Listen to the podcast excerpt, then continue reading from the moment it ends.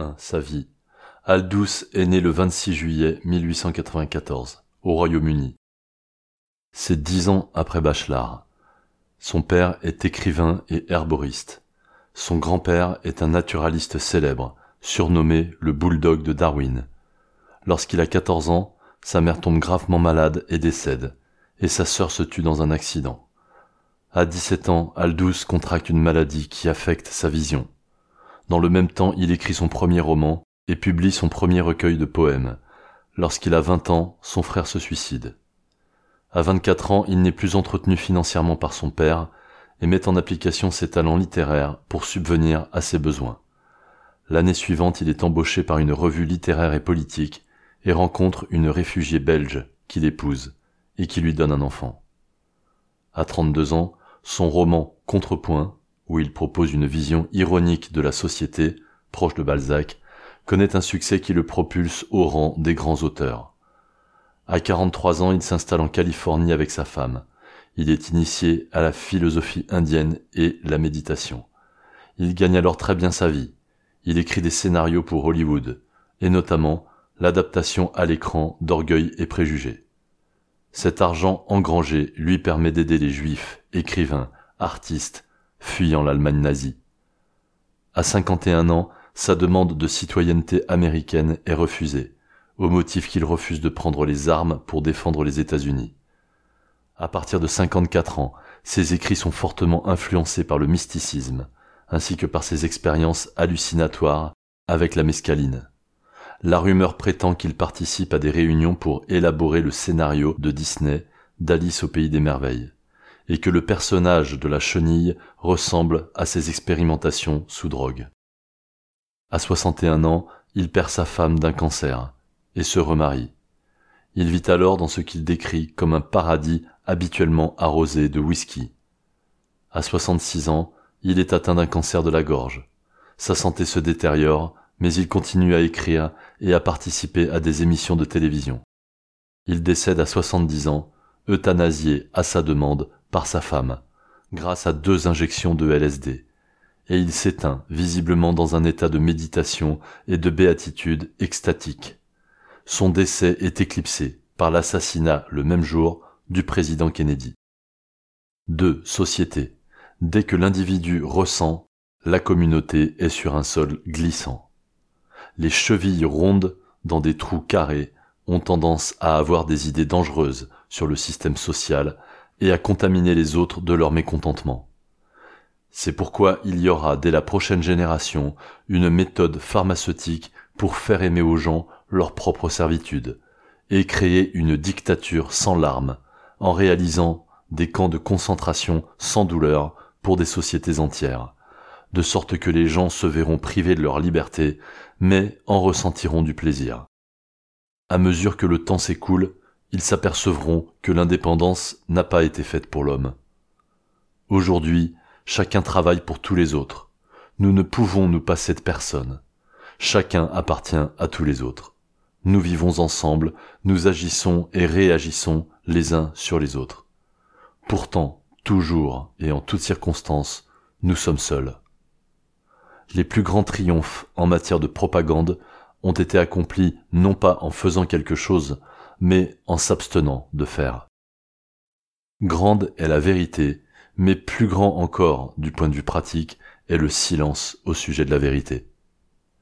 Si la philosophie nous enseigne à douter de ce qui nous paraît évident, la propagande au contraire nous enseigne à accepter pour évident ce dont il serait raisonnable de douter.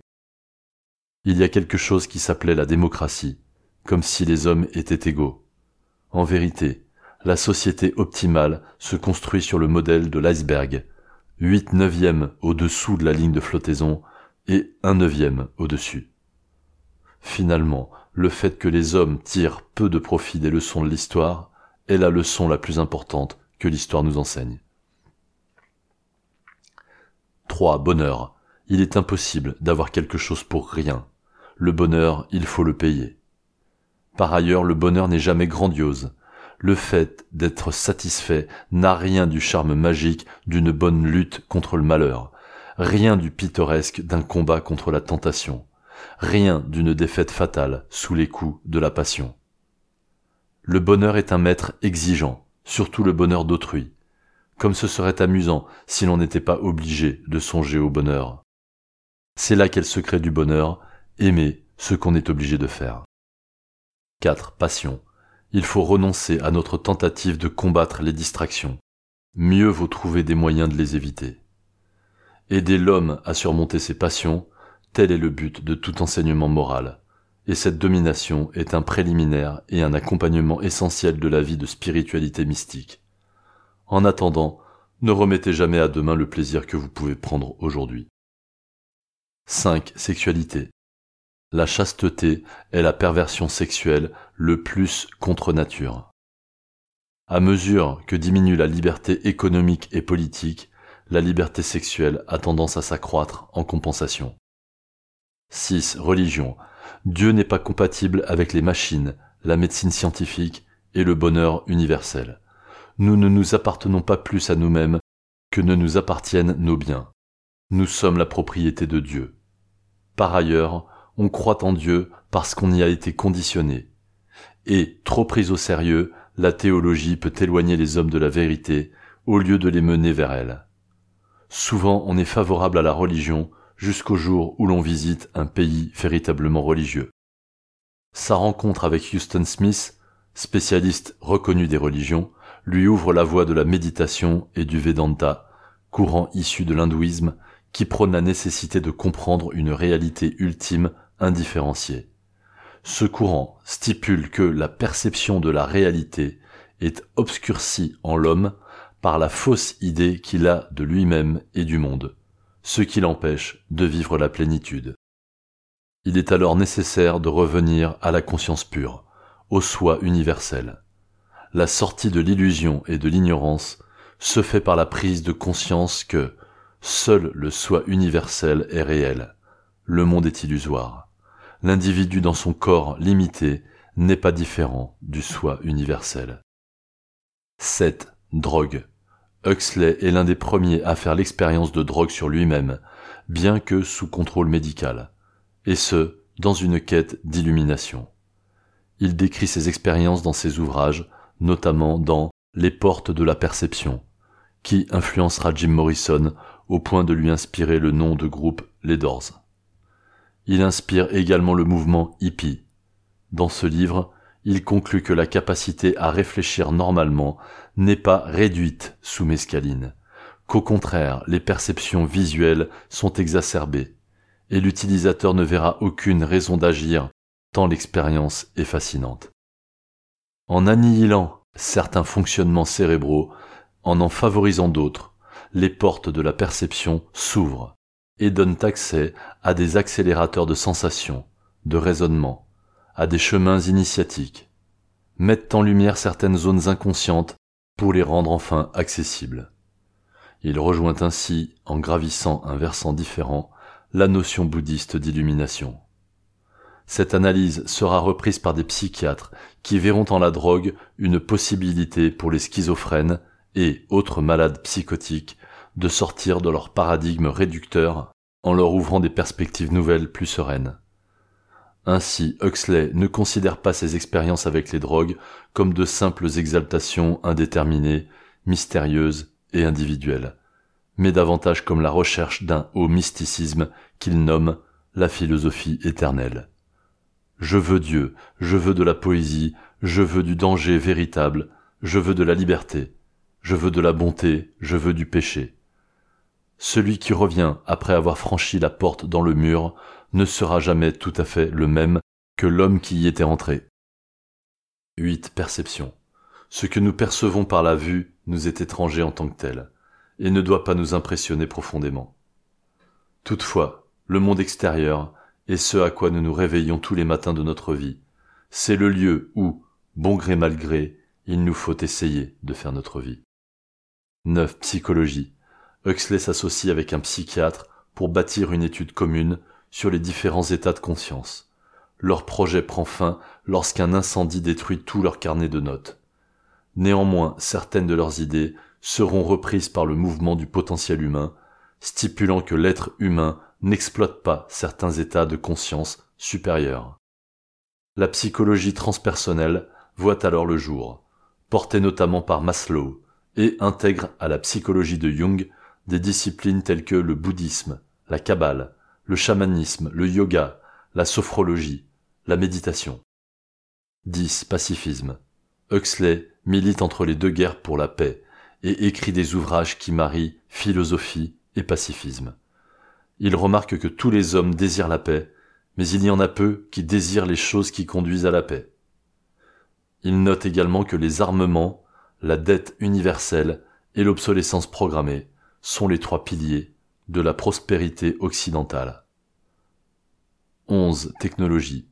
La science est incompatible avec la stabilité. La vérité est une menace et la science est un danger public. Elle est aussi dangereuse qu'elle a été bienfaisante. Nous sommes obligés de la tenir soigneusement muselée. Le progrès technologique n'abolit pas les obstacles, il en change simplement la nature. Aujourd'hui, après deux guerres mondiales, nous savons qu'il n'y a pas de corrélation entre une technologie plus avancée et une morale plus avancée. Dans une de ses fictions, Huxley imagine une civilisation fondée sur le compromis entre mouvement et méditation, soutenue par l'absorption de mescaline, permettant d'être très industrieuse et entreprenante tout en pratiquant la méditation. Les enfants s'appuient sur des adultes qui ne sont pas leurs parents biologiques, ce qui découle sur une garantie mutuelle de respect, créant la cohésion du groupe.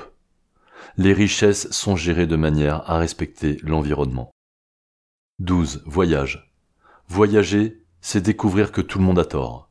En voyage, vous perdez vos convictions aussi facilement que vos lunettes, mais il est plus difficile de les remplacer. L'Inde n'est pas le berceau des sentiments humanitaires. La vie d'une vache y est respectée, mais pas la vie d'un homme. 13. Conclusion. Huxley est un intellectuel pour les intellectuels. La contrainte financière l'amène à produire beaucoup d'articles, beaucoup de livres. Mais sa pensée reste élitiste. Ses écrits lui valent une haute estime.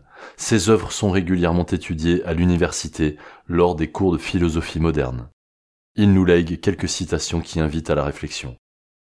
La passion et la neurasthénie, c'est l'instabilité.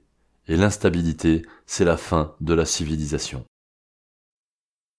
62 400 répétitions font une vérité. Quels idiots. Les détails conduisent à la vertu et au bonheur. Les généralités sont, au point de vue intellectuel, des mots inévitables.